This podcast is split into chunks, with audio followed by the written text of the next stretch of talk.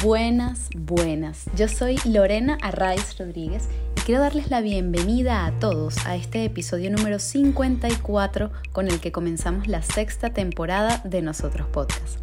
Nuestra invitada de hoy es periodista y escritora. En Venezuela se hizo una carrera a punta de trabajo duro y pasión por la escritura. En España ha tenido que reinventarse y recordarse a sí misma que a pesar de que hayan cambiado las circunstancias, ella sigue siendo escritora, pero sobre todo sigue siendo ella misma, Mónica Montañez. Hace tres años Mónica estaba de vacaciones navideñas en la capital española y el 4 de enero el vuelo Madrid-Caracas se quedó sin una de sus pasajeras. Mónica decidió quedarse en España, una decisión difícil pero que le ha enseñado a abrazar su vulnerabilidad. La vida te puede cambiar de pronto y sin aviso, lo sé porque a mí me ha ocurrido.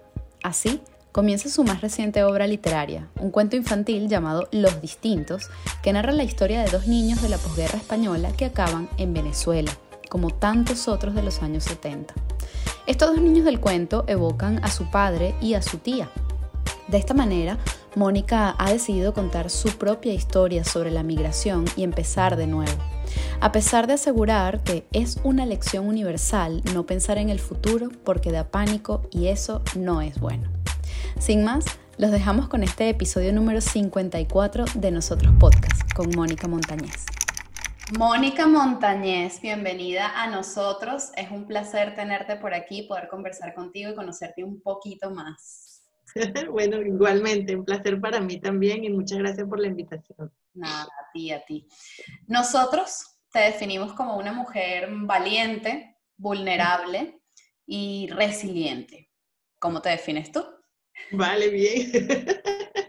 La pegamos. Bueno, no sé, bueno, me parece buenísimo esa definición.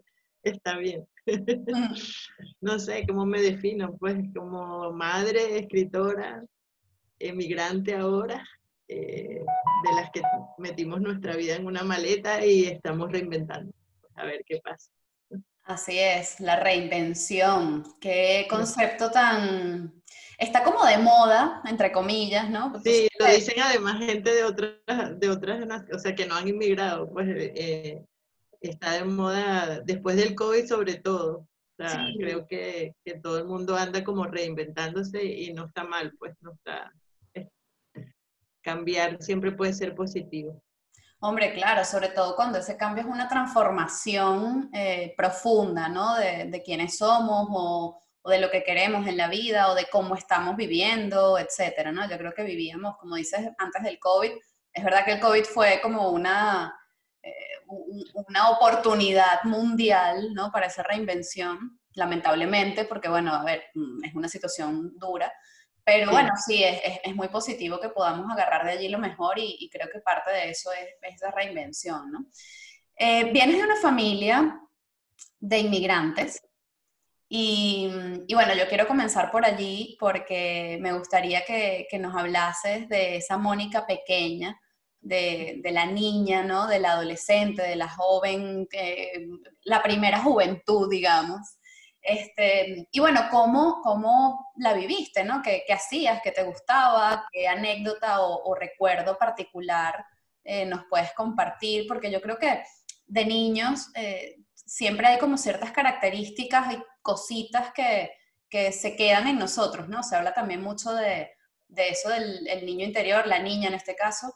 Este, y claro, es como, ¿qué cosas de esa niña todavía están presentes en, en la Mónica de hoy?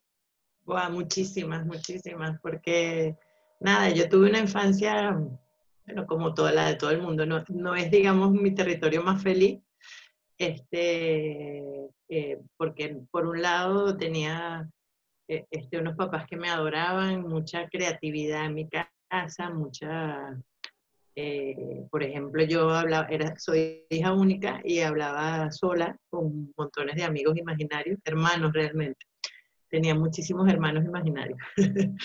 y eso nunca me lo coartaron y de alguna manera siento o agradezco que, que, haya sido así porque, por eso, porque siento que de ahí devino la Mónica escritora, ¿no? De, de que esa imaginación de niña no me la coartaron ni, ni dijeron, ah, está loca, ni nada de eso, sino que, bueno, yo jugaba con todas estas eh, hermanos que más nadie veía. Y, y fue hasta, mucho, o, sea, hasta casi hasta, hasta adolescente, pues hasta que ya pasó a ser, ups, qué vergüenza.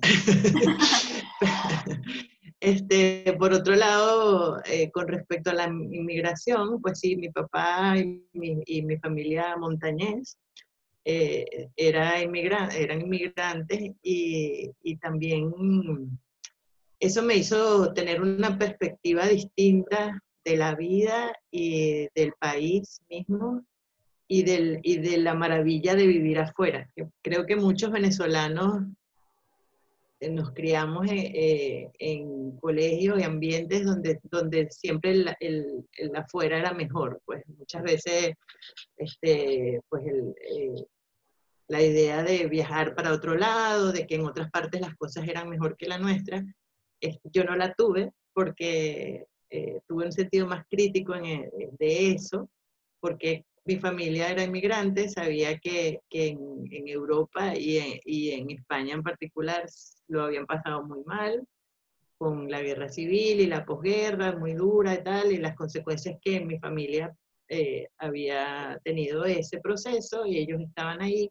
Y no eran los típicos inmigrantes que están todo el tiempo extrañando su terruño o extrañando, no, no, qué sé yo, las berenjenas de español, no, eh, eran como súper súper agradecidos con lo que tenían. Creo que mi abuelo era así y lo, y lo permeó en los demás, pues. Eh, y eh, más bien había como un sentido de agradecimiento muy grande hacia Venezuela por haberlos acogido, hacia la libertad que ellos respiraban allí y les encantaba todo, les encantaban los mangos, las arepas, todo, la, lechosa, todo, todo les, les, gustaba, siendo no por eso este, no críticos hacia las cosas malas que también había, pero no desde, ay, España es mejor, ni muchísimo menos.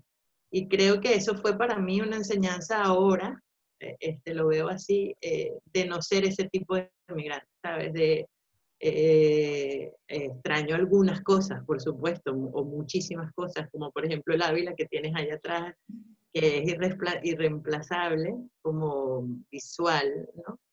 Pero no estoy todo el día diciendo, ay, ¿quién comiera chigüí? ¿Quién comiera nusita? No. me, eh, estoy muy agradecida con, el lugar que me acogió y buscando las cosas buenas que tiene Madrid, este, comiéndome las cosas divinas que están aquí. Y también he buscado, y por suerte lo hay, eh, los lugares de Madrid donde cuando me da un ataque consigo hasta casabe, pequeños, eh, nata criolla, lo que sea. Creo que lo único que no hemos logrado exactamente, el queso telita.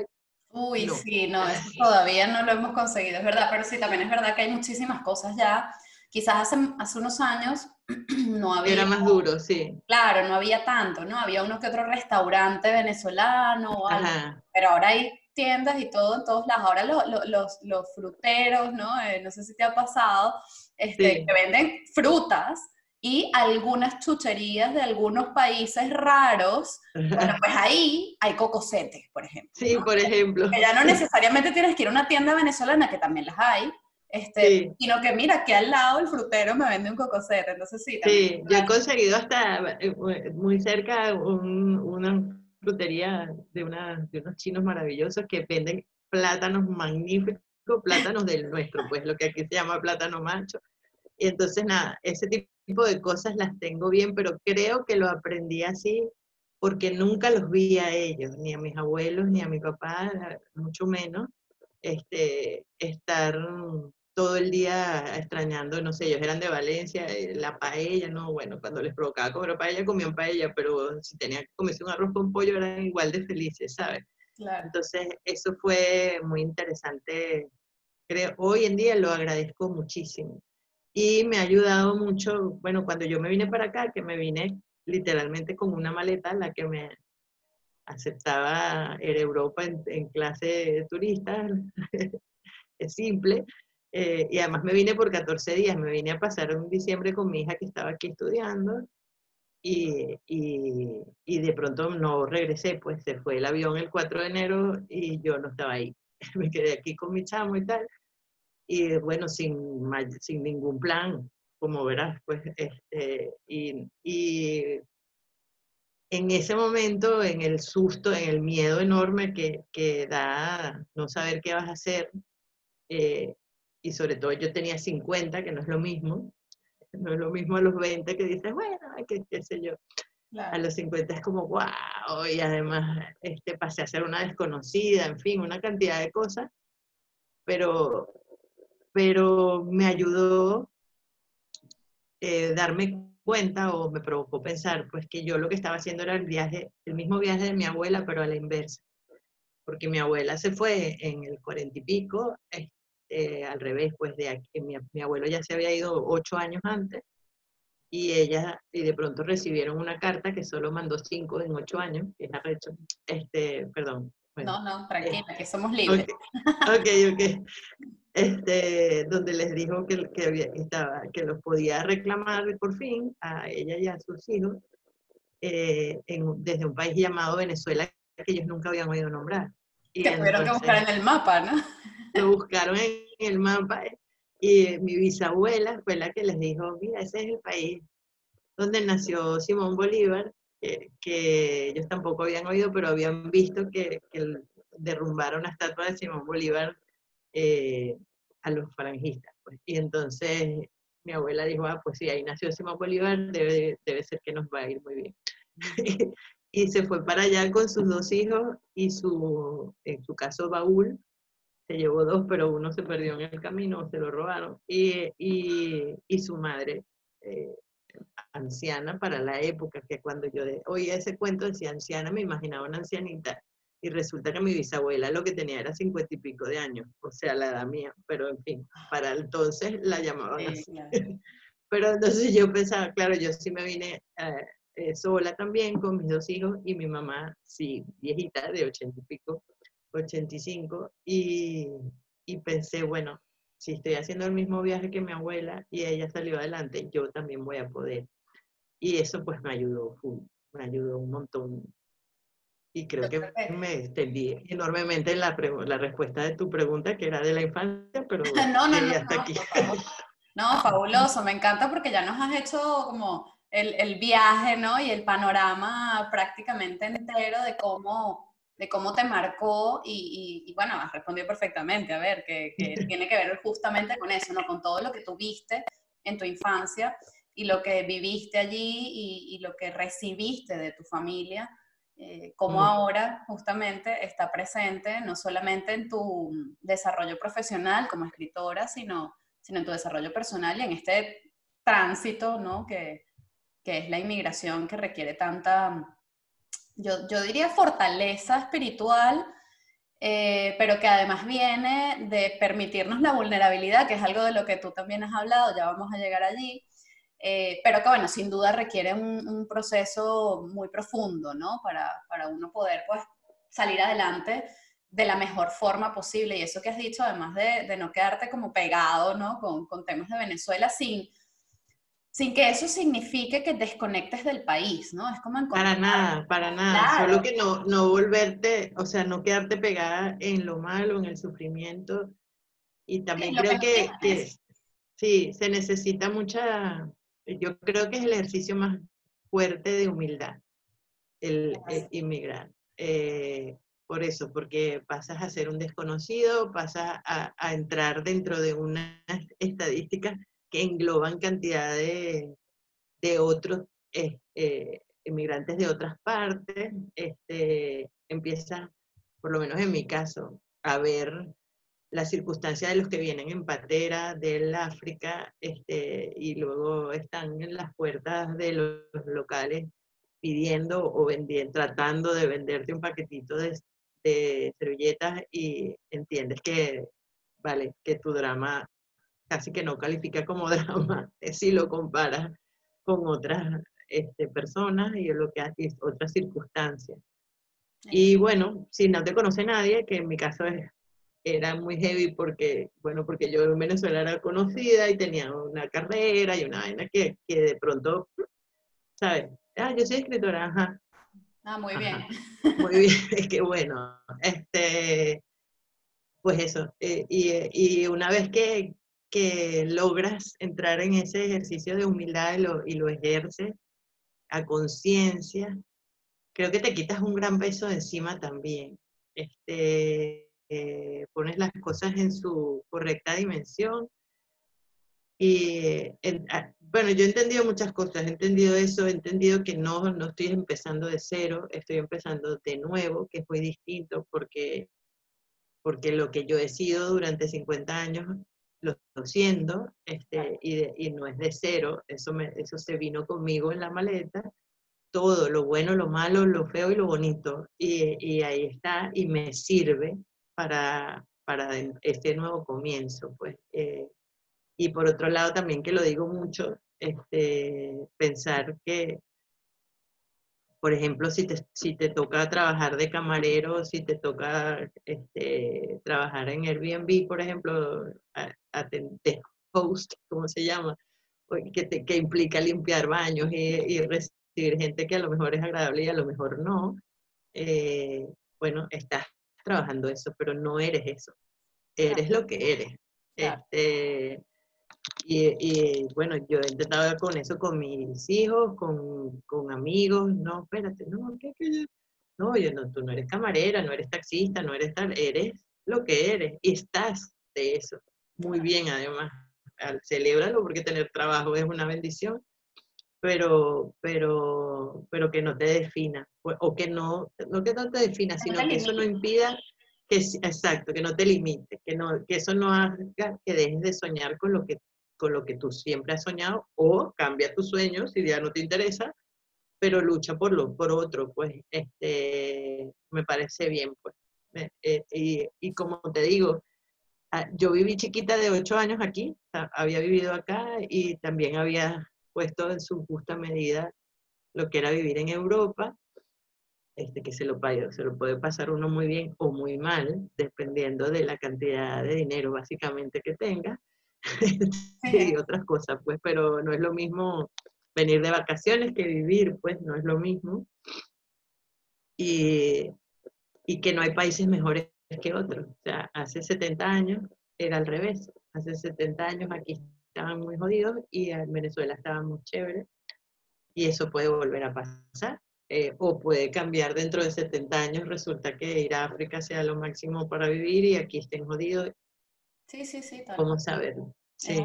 todo es un aprendizaje y, y si tenemos en cuenta que, que, al final hoy estamos aquí y mañana allá mejor, peor y todas estas cosas, un poco lo que dice el budismo de la impermanencia, ¿no? La impermanencia de, de todo, de las situaciones, de las circunstancias, de las personas, de incluso de tus propios sentimientos, emociones y pensamientos, ¿no? Entonces, bueno, yo creo que como tú, creo que, tener eso en cuenta es, muy valioso. Eh, Mónica, eres periodista y eres escritora. Nos has hablado un poquito de eh, cómo en esa infancia y, esos hermanos imaginarios de alguna manera sembraron o pusieron las bases para, un poquito, ¿no? Para, para, ese desarrollo profesional.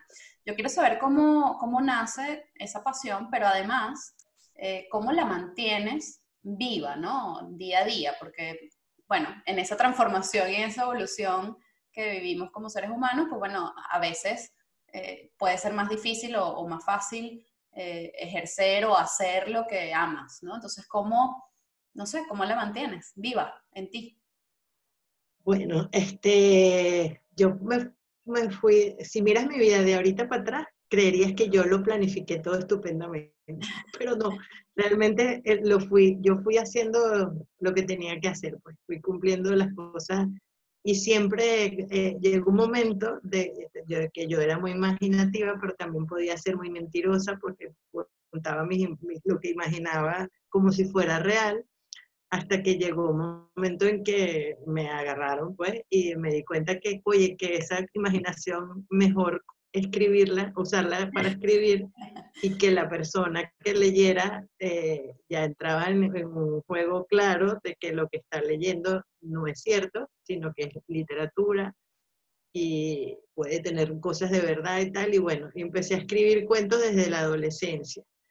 Y luego estudié exactamente comunicación social, ejercí el periodismo y, y después, bueno, di mi brinco mágico, el turning point, que fue el aplauso por dentro, pero había estudiado mucho, estudié comunicación social, pero mientras estudiaba, que además es una cosa que recomiendo siempre, hice millones de talleres, millones, o sea, de, de escritura, de teatro, de análisis, de, de fotografía, de, de, actuación, de todo.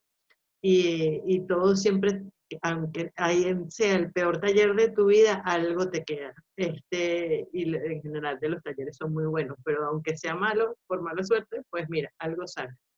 Y, y, y, nada, después que escribí el aplauso, pues empecé a ejercer como escritora de televisión, de, de teatro y luego de narrativa de libros, que tenemos la ventaja, los escritores, de poder seguir trabajando, aunque eso no llegue a publicarse, pues, o sea, uno puede escribir para sí mismo, escribir y escribir proyectos, escribir, eh, eh, aunque estés trabajando de otras cosas, ¿no?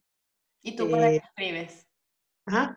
¿Tú para qué escribes? que dices que puedes escribir para ti mismo o para otro. Claro, yo escribo, yo, eh, este, además una frase que, que, parece como tipo de autoayuda, pero que la entendí después de un gran proceso de psiquiátrico, de, o sea, de análisis psiquiátrico, que eh, eso que llaman que la felicidad no es la meta, sino el camino.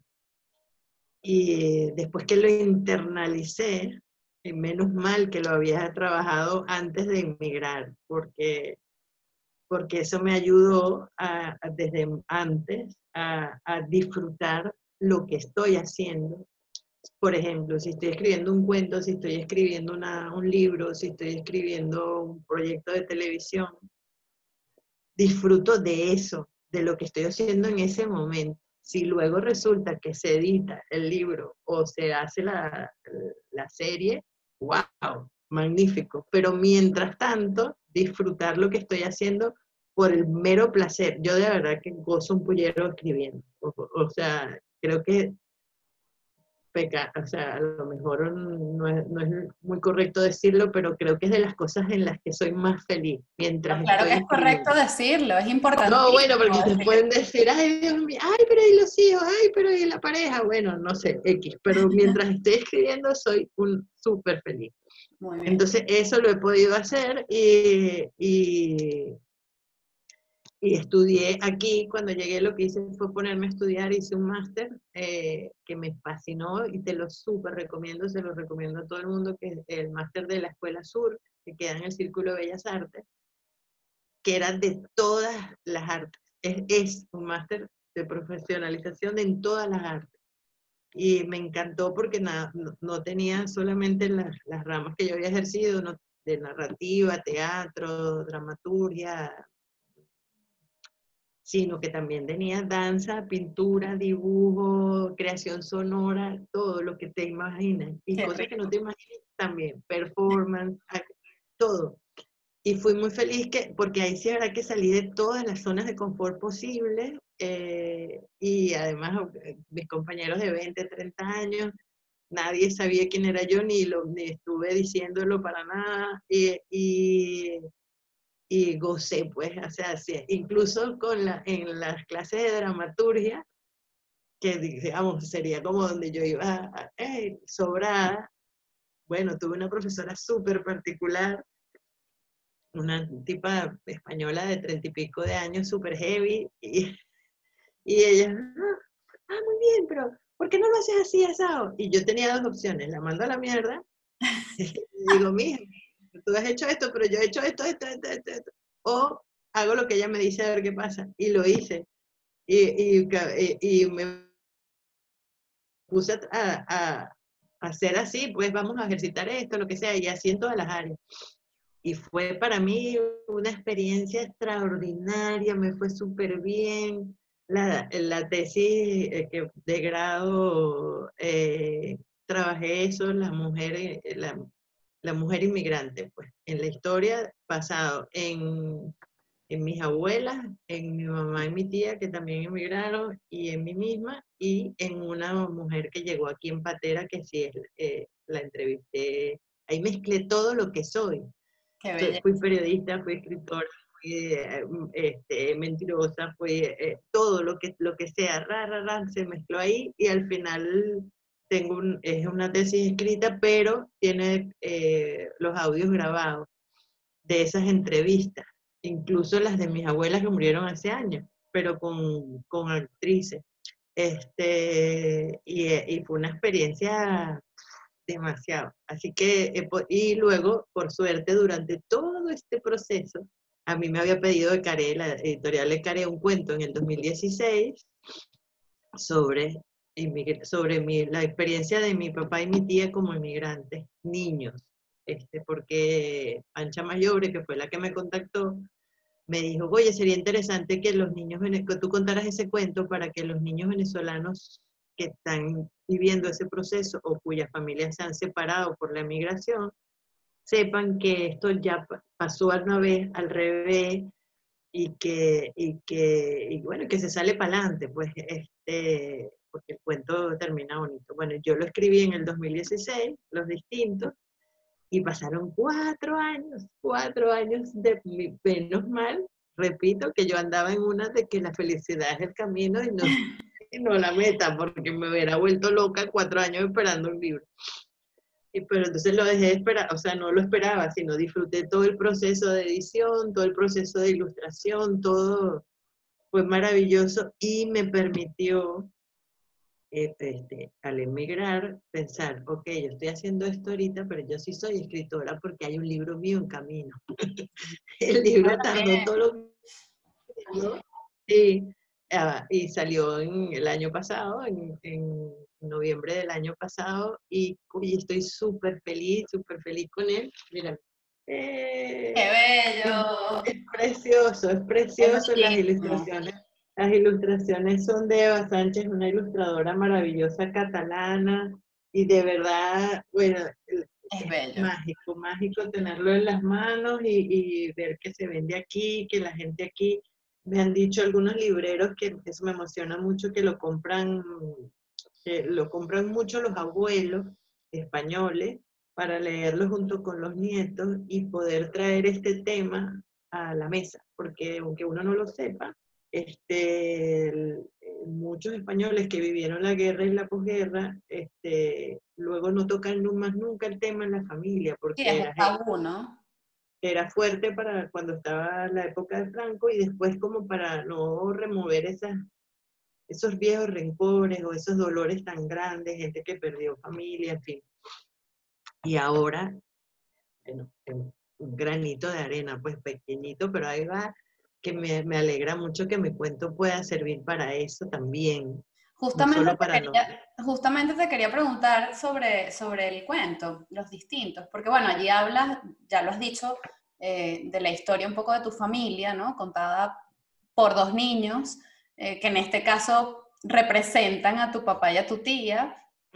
Em, pero bueno, es, un, es una historia de, de, distancia, de, sobre el dolor, sobre la pérdida, sobre los miedos, sobre el silencio, sobre, bueno, un montón de, temas como muy densos y muy duros, eh, pero bueno, contado desde la óptica de, dos niños que además son muy distintos, que son hermanos, pero también son distintos del resto. Y luego hay una cosa que también mencionas en el cuento, que es que siguen siendo distintos cuando llegan a Venezuela, ¿no? Obviamente. Sí, creo que además el título es absolutamente eh, perfecto, ¿no? Para, para, narrar esto. Pero bueno, te quería preguntar sobre, sobre los distintos, mm, ¿cuáles o, o, por qué consideras eh, que, que, es importante contar esta historia hoy, 80 o 70 y pico años después? Eh, un poco lo estabas mencionando, ¿no? Esto de, de darle salida al tema en las familias este, españolas pero bueno, creo que también nos puede ayudar a las familias venezolanas, ¿no? Y, bueno, en general, a todas las familias que, han estado rotas por la migración. Eh, ¿Por qué ahora y, cuál es ese mensaje de fondo, no? Sí, bueno, yo pienso que, que, que en principio que fue planificado así, este, pensando en, en las familias venezolanas que estaban pasando por eso, que además no solemos, no éramos un gentilicio que solía emigrar, al contrario, éramos un, país que recibía, que recibió a los europeos, recibió a la gente del Cono Sur, recibió de los países vecinos latinoamericanos, de Colombia, de Ecuador, y ahora estamos en esta novedad, pues, de que hay venezolanos en todas partes. Venezuela ahora queda en, montones de países. este, y, y, para mí y para la editorial era muy importante escribir un cuento para niños tocando estos temas que normalmente no son temas que se ven como para niños, la guerra, la posguerra, la inmigración, la familia separada, este, el miedo, eh, pero no un miedo que está de un monstruo que esté bajo tu cama, sino un miedo que está en la vida real. Y, y cuando ser distinto te da miedo, pues, ¿no? Eh, y, y, era para eso, para, porque yo lo decía mucho para mis hijos y, y me encanta poderlo compartir con los hijos de otros. Eh, el, esa idea que, de que no es que nosotros venimos de un país eh, peor que los demás y por eso no estamos yendo, sino que no, que eso ha pasado y pasará, lamentablemente volverá a pasar en muchos otros lados y eso no hace que sea un país sea mejor o peor que otros, sino que hay circunstancias que, que son más fuertes que otras y que te pueden hacer irte de un sitio para otro. Pero es que creo que es importante incluso para la autoestima, o sea, para, para lo que hablabas de cómo somos nosotros los venezolanos. Bueno, sí, tenemos un país extraordinario que ahorita está mal, pero que puede volver a estar bien o estuvo bien en otras épocas. Pues. Eh, por lo tanto, se puede repetir, ¿no? Y lo mismo en los países en donde uno llega. Y por eso era importante contarlo desde las voces de, de dos niños para que no fuera un adulto haciendo unas reflexiones filosóficas o qué sé yo, sino que fueran las anécdotas de ellos realmente lo que les preocupaba a ellos, o sea, qué sé yo, eh, lo que estaban viviendo en el colegio, las ganas de robarle la merienda a un compañero, o el reto de, de la niña que, que, quiere fastidiar a las maestras, o sea, del colegio la, la trata mal y ella logra sus propias metas. Qué bueno eso, ¿eh? No, no, voy a hacer spoiler, pero me encantó la estrategia de socorrito. La estrategia de socorrito, sí, sí, sí. Y, y, son cuentos este, sacados de los cuentos de mi papá y de mi tía, de cuando eran chiquitos. Eh, del hambre que tenía mi papá todo el tiempo, que además lo acompañó siempre, sea, mi papá siempre tenía hambre, yo también siempre tengo hambre, siempre pudiera comer, este, pero a él le viene de, de, de, bueno, de que, del hambre que pasaron en la posguerra, de lo mucho que le costaba a mi abuela conseguir comida, y entonces él se acordaba, a un viejísimo, de, de la lista de su salón con nombre y apellido, yo alucinaba y se acordaba de este compañerito que sí tenía comida en su casa y que traía las meriendas fabulosas y él soñaba con robárselas y nunca se las robó. Y mientras mi tía era la propia niña inapetente, su rebeldía era contraria, o sea, era no como, pues ahora no hay comida, pues no como y no tengo hambre. Y, el, y, y las cosas de, de, de, su edad, pues de un niño que tenía nueve, una niña que tenía siete, y cómo lo veían lo que estaba pasando. Entonces la guerra, la posguerra y los miedos están como de telón de fondo de lo que ellos están contando, pero no hay una... Y entonces habría que pensar, no, no hay una, una, cosa de adulto escrito detrás. Y me encanta, y, y creo, por eso se lo dediqué, este libro está dedicado a todas las personas que en algún momento tuvieron que meter su vida en una maleta, echar a andar y, y y empezar de nuevo eh, en una tierra ajena, porque creo que nos puede servir a todos. O sea, creo que no es un cuento para venezolanos o para españoles, sino a cualquier persona que le haya pasado eso, o a lo mejor si el niño no le ha pasado eso, pero tiene un compañero que está llegando nuevo al, al salón, este, oye, que, que sienta esa empatía, que se pongan sus zapatos y a lo mejor diga, déjame no burlarme, qué sé yo, del acento o de, o de lo que, o de cómo viste o de cómo se ve, porque esta persona, este niño o esta niña puede estar pasando por lo que me acabo de leer y del, en el cuento y, y sentir como esa solidaridad, porque creo que le hace mucha falta afecta al, planeta. Sí, sí, totalmente, totalmente. El libro comienza además con una frase, bueno, muy, muy mm, precisa, ¿no? Que, creo que hablando, hablábamos hace rato de, los cambios y las transformaciones que nos trajo el COVID, eh, y bueno, la, transformación propia de la emigración. Eh, la vida se puede cambiar de pronto y sin aviso, lo sé porque a mí me ha ocurrido. Eh, creo que a, todos o, a la gran mayoría de las personas nos ha pasado un cambio sin aviso, ¿no? Que te cambia la vida, valga la redundancia. ¿Qué ha sido eh, para ti, Mónica, lo más difícil y lo más bonito, porque bueno, fácil, no sé yo, este, de, ese empezar de nuevo que, nos estás contando? Bueno, lo más difícil creo que, ha sido mi mamá, pues, este, porque claro, emigrar depende mucho de la actitud que cada quien tenga y depende mucho de la edad. Y entiendo que para la gente mayor, mayor, mayor, o sea, mayor de 80, este, es difícil perder tu entorno, ¿no? Y además mi mamá era, es como la propia que no puede respirar sin el Ávila, y, ella sí es como muy arraigada a, a Caracas, pues a su Venezuela amada. Y es como la que más lo ha sufrido este proceso y la que menos lo ha entendido, la que más le cuesta, la que, la que todos los días pregunta por qué, no, por perdió su casa, por qué este, no estamos allá, por qué no volvemos, eh, eh, compra cosas para cuando vaya, ¿sabes? Este, es como lo, más heavy, lo más eh, fuerte ha sido eso, este, el proceso de mi mamá. Y, lo más bonito ha sido el proceso de mis hijos, que era al revés, pues, o sea, por lo menos Tomás, el adolescente, eh, que, llegó aquí de 13, em, estaba en primer año allá, aquí lo metieron en segundo, además en enero, porque, como te dije, todo muy planificado.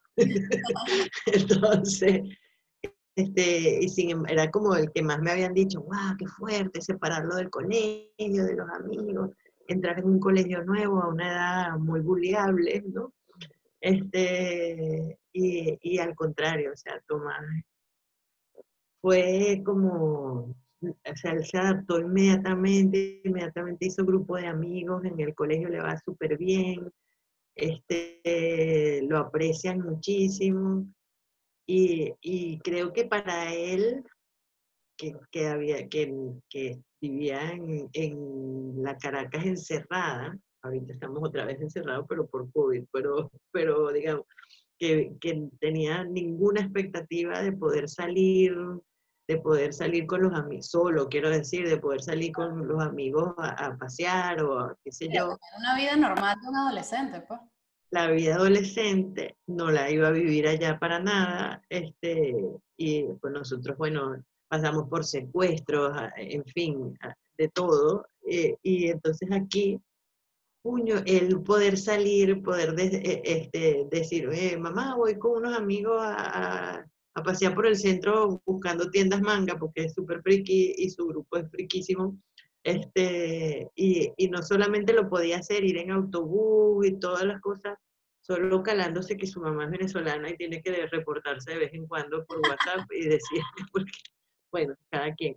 Este, pero, pero poder hacerlo sin que yo esté infartada, además, eh, eso no tiene precio. Y, y, él lo ha disfrutado un montón. Y mi hija, ya mucho más grande, tiene 12 años más, eh, de 20 y pico, oye, este, estaba viviendo eh, con su pareja, con un apartamento que alquilaron, bueno, ya por el tercero o cuarto, porque Claro, además quedaron desempleados los dos en el COVID, en fin, pero, pero sin embargo tienen, o sea, tienen su propia vivienda y ahí están eh, haciendo las cosas también propias de su edad, este, de, vivir con su novio y, y, montar una casita y pelar bola y equivocarse y, y todas las, y estar aterrada porque es adulta y en fin, pero poderlo ejercer, eh, que tampoco lo hubiera podido hacer allá, pues, o sea, la posibilidad de que ellos dos allá en Caracas tuvieran un trabajo cada uno que les permitiera alquilar un apartamento solo y, comprarse su comida y, y, hacerse sus equivocadas, creo que no era, no hubiera sido posible tampoco. Ella, claro, para ella es difícil porque mi hija es actriz y, y estudió aquí, ella también eh, allá y estudió aquí eh, en el Instituto Nacional de Cine actuación y todo, y claro, es difícil, pero es difícil para ella como es difícil para sus compañeros de cualquier otra nacionalidad, incluyendo la española. Y, y allá, bueno, yo me había quedado sin trabajo, nosotros teníamos, trabajo, yo trabajaba veintipico de años en Venevisión y Venevisión dejó de producir. Este, la última novela que se produjo fue mía, yo tuve ese bizarro privilegio y, después ya no se, no se ha producido más nada, ni en Venevisión ni en ninguna. Entonces, pues bueno, aquí es difícil, pero hay chance, pues, ¿no? Eh, y está en para mí lo más bonito ha sido eso, pues ver, verlas, ver que cada uno de mis hijos está viviendo las cosas propias de la edad que tienen, pues. Y, y bueno, ahora el COVID nos, nos puso, el COVID es como un sombrero arriba de lo que ya nos estaba pasando. Encima el COVID, pero no es a nosotros nada más, pues el COVID está en el planeta entero y ahí vamos. Así es. Y creo que para los venezolanos, dentro de todo, no sé si lo piensas igual, nos resulta más fácil que para los madrileños esto de estar en la casa. sí, eh, es, muy mm, curioso el tema de, de las, de, de, las videollamadas y de todo esto, ¿no? Que que bueno, fue, fue mi experiencia, ¿no? Aquí, que, que, yo veía que mis compañeros, conocidos, lo que sea, eh, españoles, este, claro, para ellos y probablemente para la mayoría de la gente del mundo, del mundo, sí. Y muy incómodo y muy no sé qué, como que esta, esta comunicación con su familia o con sus amigos eh, vía digital o como sea, y era como, bueno, ahora tengo que hacer una videollamada para el cumpleaños, y yo decía, pero bueno, si yo tengo sea, años en esto, yo no, quiero decir, todos los venezolanos, sí, sí, yo como, claro, nosotros ya venimos con esto, ¿no? O sea, con esto de... y, con estar encerrados en la casa, uh, o sea, desde hace años, por la inseguridad, vivimos encerrados en la casa y uno sabe que tiene que hacer de la casa lo, lo más agradable posible para... Además, sin, sin servicios y todo el tema, o sea que también yo, a mí me pasó eso en el, confinamiento del año pasado, ¿no? Que yo, yo decía, bueno, sí, estoy aquí encerrada, pero estoy felizmente encerrada en el sentido de, o sea, no me falta nada, no... Así es. Todo es perfecto. O sea, en, Venezuela eso no es así, ¿no? Sí, yo le decía a mis compañeros porque nos agarró al final de, del máster, este, y los, los, los, que lo llevaron peor eran los españoles, pues los profesores y compañeros. Y, yo le decía, mira, es que para nosotros estar encerrados en la casa es normal desde hace años. Y por lo menos hay agua, hay luz, hay comida en el súper, en fin, hay, como tú dices, como felizmente encerrados. Pero el español entiendo que les resulta muy heavy porque desayunan fuera, almuerzan fuera, eh, se citan fuera, no se visitan en las casas normalmente. Entonces la vida del, del madrileño sobre todo es muy hacia la calle y claro, les resulta más heavy que a nosotros, pues. O sea, nosotros es como, ah, ok, vale. ya, ya, está. Pues. Una cosa, hablando de lo que resulta heavy y, de lo que quizás nosotros como venezolanos, que no somos el ombligo del mundo, ojo, ¿no? O sea, pero bueno, es nuestra experiencia, ¿no? Eh, hemos, hemos, tenido que, transitar estas cosas quizás un poco antes y, de alguna manera nos ha ayudado eh, eh, a, transitarlo ahora.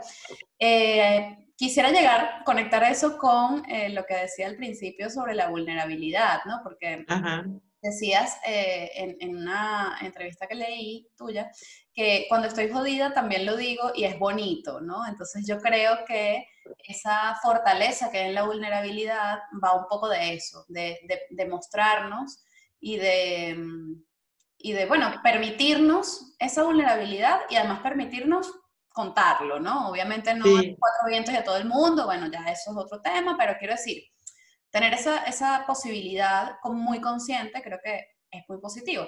Yo quiero saber qué es para ti, Mónica, eh, esa vulnerabilidad, qué significa y cómo, cómo la abrazas, porque dices que has aprendido a abrazarla. Abrazarla, sí, bueno, este, bueno porque eh, por un lado, eh, soy, pertenezco a una generación de mujeres que, que éramos las supermujeres, o sea, queríamos ser las supermujeres, queríamos ser vistas como supermujeres, y entonces, este, nada, yo puedo sola y trabajo y crío a mis hijos sola y me mantengo y salgo con mis amigas y cambio de mi divorcio y, todo lo puedo hacer todo y además en tacones y, y maquillaje, estupendo. Y, yo puedo con todo, ¿no? Yo puedo con eso y más. Y,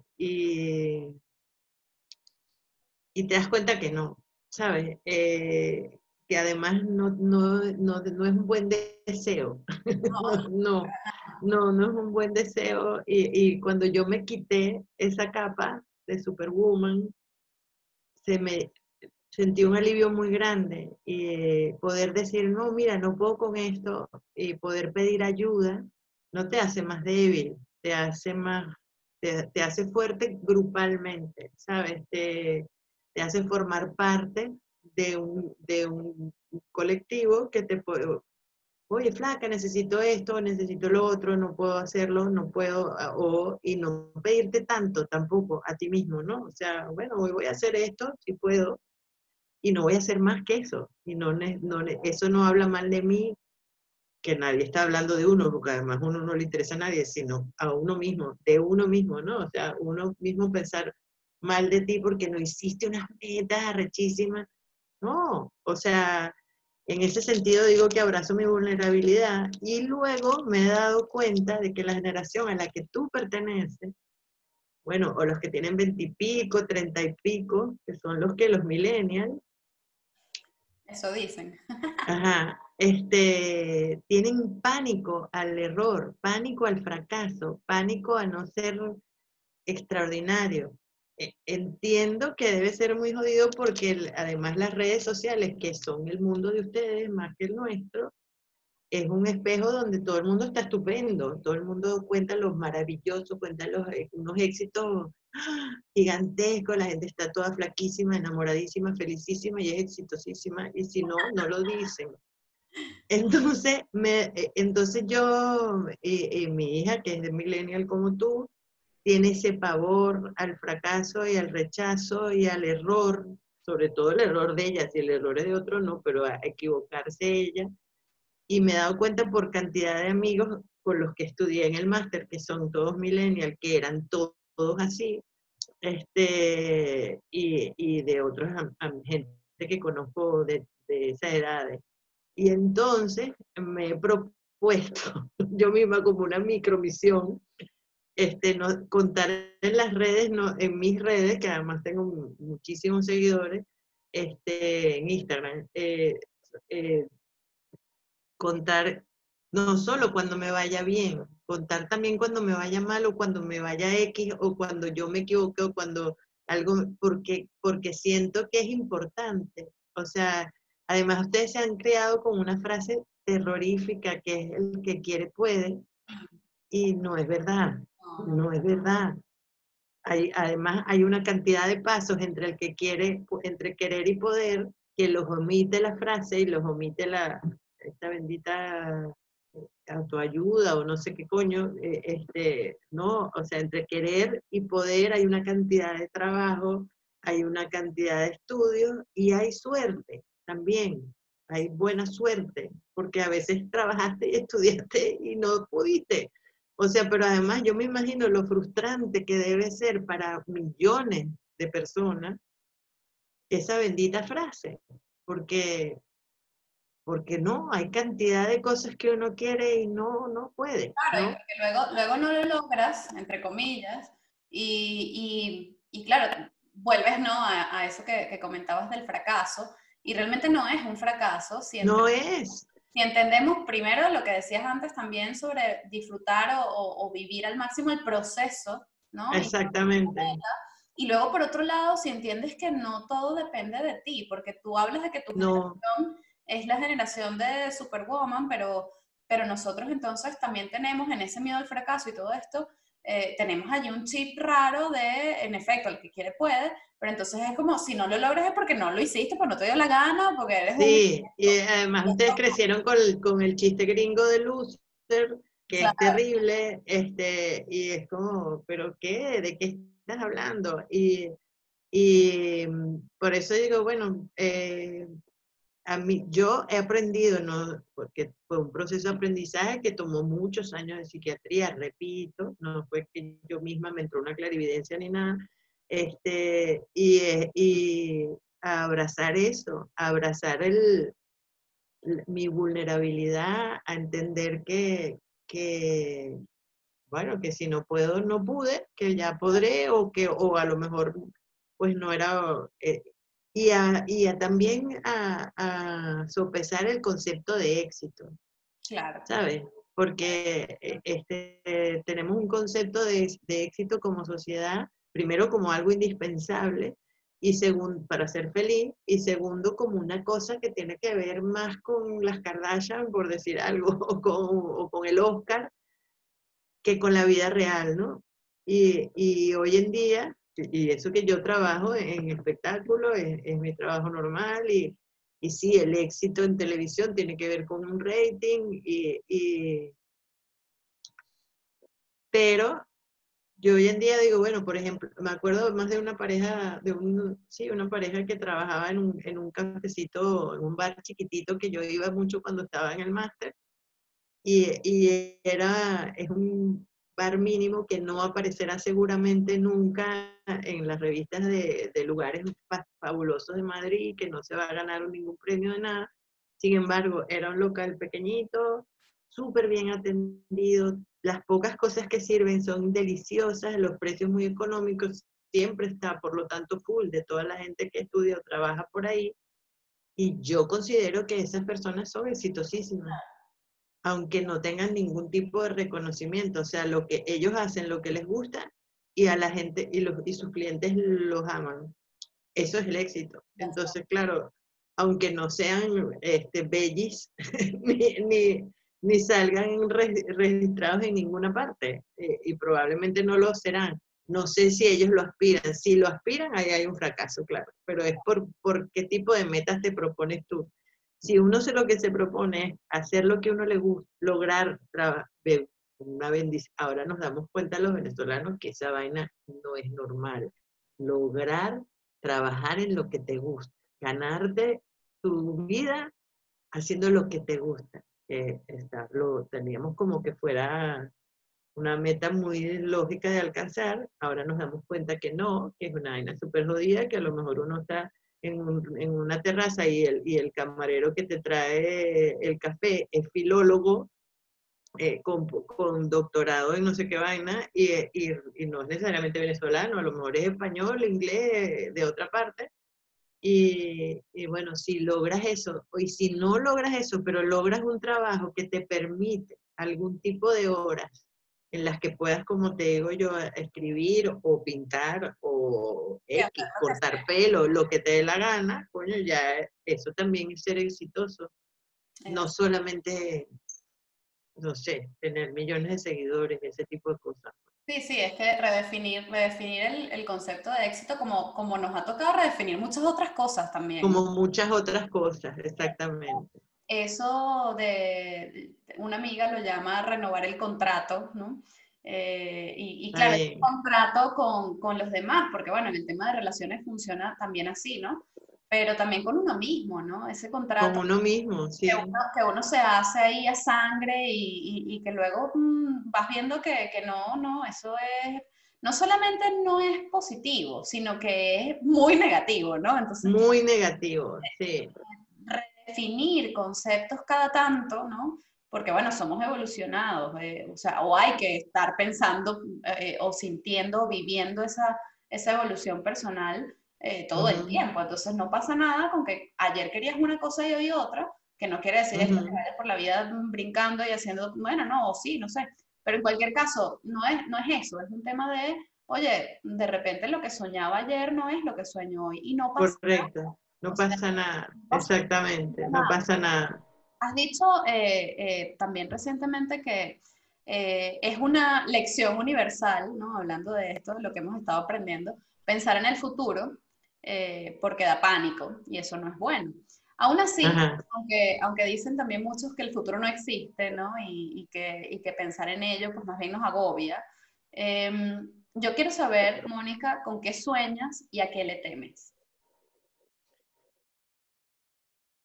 A ver, ¿qué sueño? Yo, ah, claro, el COVID fue como el, el, el epílogo o el doctorado de no pienses más en el futuro. Este, que yo, por lo mismo que soy hija de españoles, inmigrantes y tal, tendía mucho a eso, a, a, tener todo como muy planificado y a necesitar los planes. A partir del 2017, yo vivo eh, muy en el presente, mucho en el presente, y a partir del 2020, bueno, pues, porque a mí hay gente que me dice, mira, ¿qué te parece que lo se caen en septiembre? ¿Qué vas a hacer tú en septiembre? No tengo ni idea. Yo a veces sé lo que voy a cenar, pero a partir de la cena del mismo día en el que estoy, es que coño, creo que la elección ha sido muy, muy fuerte al respecto. O sea, que ¿quién se iba a imaginar que iba a haber una pandemia semejante en el mundo entero, además, que, que nos igualara a todos los países y que los países del más primerísimo primer mundo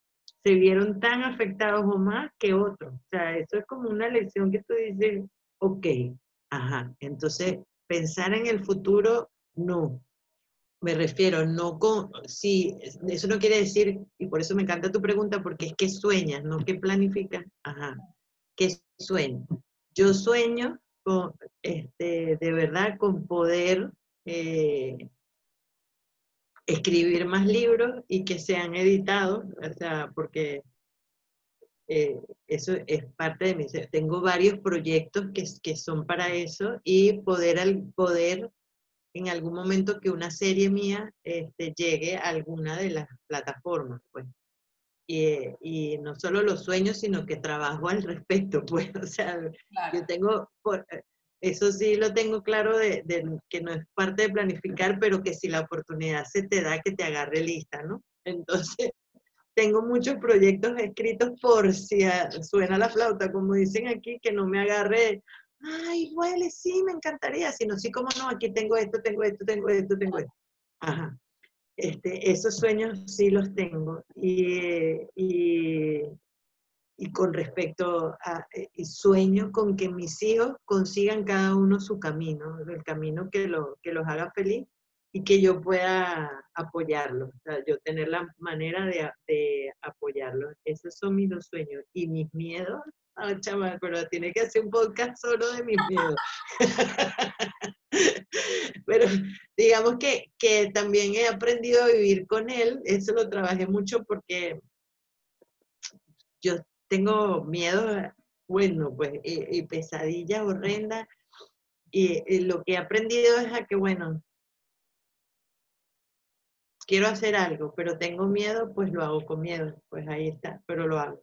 Y ahora he aprendido a convivir con mi miedo, lo tengo sentado aquí, él, él va conmigo a todas partes, y, pero no, eh, a que no me paraliza, no me paraliza. O sea, yo muchas veces por lo mismo que tengo mucha imaginación, no sabes la imaginación que tengo para lo malo, pero verlo, horrible, horrible. O sea, yo digo a veces, bueno, pero es que yo tengo a, los escritores de Game of Thrones ahí metidos redactándome los miedos. Entonces lo que hago, pero eso también con el psiquiatra fue así, o sea, porque no sé, por ejemplo, a ver, para explicarlo, X, estoy esperando que, que, pase algo, X cosa. Y entonces, claro, pero no es inmediato, sino que llega de X cosa, llega dentro de cinco minutos. Uy, en cinco minutos tú no te imaginas todas las desgracias que yo me puedo imaginar que están pasando. Ey, eso no está ocurriendo, eso te lo estás imaginando. Concéntrate nuevamente en el aquí y el ahora. Lo que sí está pasando es esto, esto, esto. Y lo otro es mm, imaginación. Pero es un trabajo pues, o sea, todo el tiempo. Yo, como te empecé diciendo, yo no tuve una infancia muy feliz, eh, eh, porque en mi casa había muchos problemas, y mi, mi mamá es bipolar, pues, y, había muchos problemas en general, y, y, desde ahí me vienen unos miedos que, que con los que ahorita, bueno, que he convivido con ellos siempre, pero antes me gobernaban ellos a mí y ahora, o eran yo y ahora ajá, tengo miedo, pero no soy el miedo. Entonces el miedo va aparte. Importante eso de tengo miedo, pero no soy el miedo, ¿no? Yo creo Ajá, el que no te defina, pues, y, y, y, lo he ido drenando también en, en cosas que escribo, cada quien, pues me imagino que el pintor lo puede pintar, el que baila lo puede bailar, qué sé yo. Y entonces lo he ido drenando por ahí. Mis, mis textos han dejado de ser tan cómicos. que no, normalmente. Reales, Mónica, no te preocupes, lo importante sí. No, no me preocupa, pero me da risa porque en, el máster muchas veces dices, es que Mónica es súper intensa. Y yo flipando, como ese aquí, alucinando, porque yo decía, qué bolas, así yo, porque yo, la Mónica que, viajó para acá, la que vivió 54 años, 50 años en Venezuela, era cómica, ¿sabes? Ay, es que Mónica es cómica, Mónica es súper cómica, y siempre me contrataban es para, para cosas de humor, aunque, aunque mi humor me gusta creer que tenía reflexión atrás y venía como, era profundo y todo, pero sí, estaba presentado desde el sentido del humor y eso no lo tengo, o sea, en el máster tú no te imaginas lo serio, no yo seria, sino los trabajos que yo escribía, pues, y todos los profesores, me encantó que luego en la defensa de tesis uno de los directores dijo, ah, es que ustedes están oyendo eso, porque los jurados no eran profesores del, o sea, el jurado era externo, y entonces el director de la escuela les dijo, ella es súper cómica. Y yo dije, ay, coño, menos mal. O sea que no he dejado de ser cómica en la vida normal, solo que mis textos ya no lo son, pues, y son como intensos y dramáticos y vainas, pero bueno. Bueno, pero también eres tú, todo eso eres tú, así que... Todo eso soy yo, y ni modo, y como, bueno, hay que no jugarse tanto. Tal cual, tal cual. Mónica, para terminar, lamentablemente, creo que esta conversación va a seguir en el café. Ok. en cualquier caso, eh, cerramos este, este podcast siempre preguntándole a, a nuestros invitados qué es Venezuela para ti y cómo crees que podemos, desde donde está cada quien, aquí y ahora, no, no mañana o después, eh, pues poner ese granito de arena para la construcción, una construcción nueva y más sana de nuestro gentilicio. Ajá, pues ¿qué es Venezuela para mí? Wow. Este, Bueno, lo que se me ocurre decir es que para mí Venezuela es el origen, el origen de todo. O sea, donde, donde yo pude soñar, crecer, desarrollarme y, hacer muchas cosas, este, experimentar muchas cosas, esa oportunidad, ¿no? Y, y precioso, además. Y entonces pienso que lo que cada uno de nosotros puede hacer donde quiera que de aquí y ahora es dar eso es eh, eso que uno es de especial, de bonito, de, de trabajador, de, soñador, de distinto, lo mejor que uno pueda donde quiera que esté. Y que a, mí por lo menos me, me parece precioso cuando, cuando una persona de otro, de otro país donde estamos, donde estemos, en este caso los españoles, ay, los venezolanos me encantan, me encanta que son muy trabajadores, que me lo han dicho, me encanta que son muy gentiles, me encanta que son muy solidarios, me encanta que son muy simpáticos, así somos, somos muy simpáticos y encantadores. Este, y, me, y me parece precioso eso, pues ver que ahora Venezuela queda en muchas partes y creo que el, deber de uno es dejar a, dejar a nuestro gentilicio bien, pues. O sea, así como me da rabia que ayer pasó de un amigo que tengo eh, eh, de, que trabaja en una empresa en Alicante y un compañero, él es, el amigo es venezolano, y, pero tenía un compañero venezolano, eh, hizo una estafa en el, y salió bien librado además. Y entonces eso me parece que te odio tanto que, bueno, porque, porque creo que, coño, que, que parte de la reinvención y de la nueva oportunidad y de, y de, y de los nuevos comienzos, coño, debería estar en, que, en, cambiar hacia mejor. pero bueno, cada quien. Así es. Así es. Mónica, muchísimas, muchísimas, muchísimas gracias por... A ti. Sobre todo por tu, por tu apertura y tu honestidad, ¿no? Tan llana y tan franca al, al compartirnos aquí tu, un pedacito de tu vida, de tu historia, de tu trayectoria profesional y personal. Eh, así que nada, este, este espacio es el espacio de todos los venezolanos y bueno, que sigamos construyendo este nosotros desde. Muchas gracias, muchas gracias a ti, lo pasé súper bien y, creo que muchas veces se me olvidó que estábamos en una entrevista y estábamos conversando, creo que es mérito tuyo y me puse muy personal, pero en fin, este, bueno, nada, después eh, me avisas cómo hacemos para, para que mucha gente pueda disfrutar de tu podcast, para avisarlo pues. Seguro, seguro que sí. Muchas gracias, Mónica. A ti, un besito, gracias. Adiós.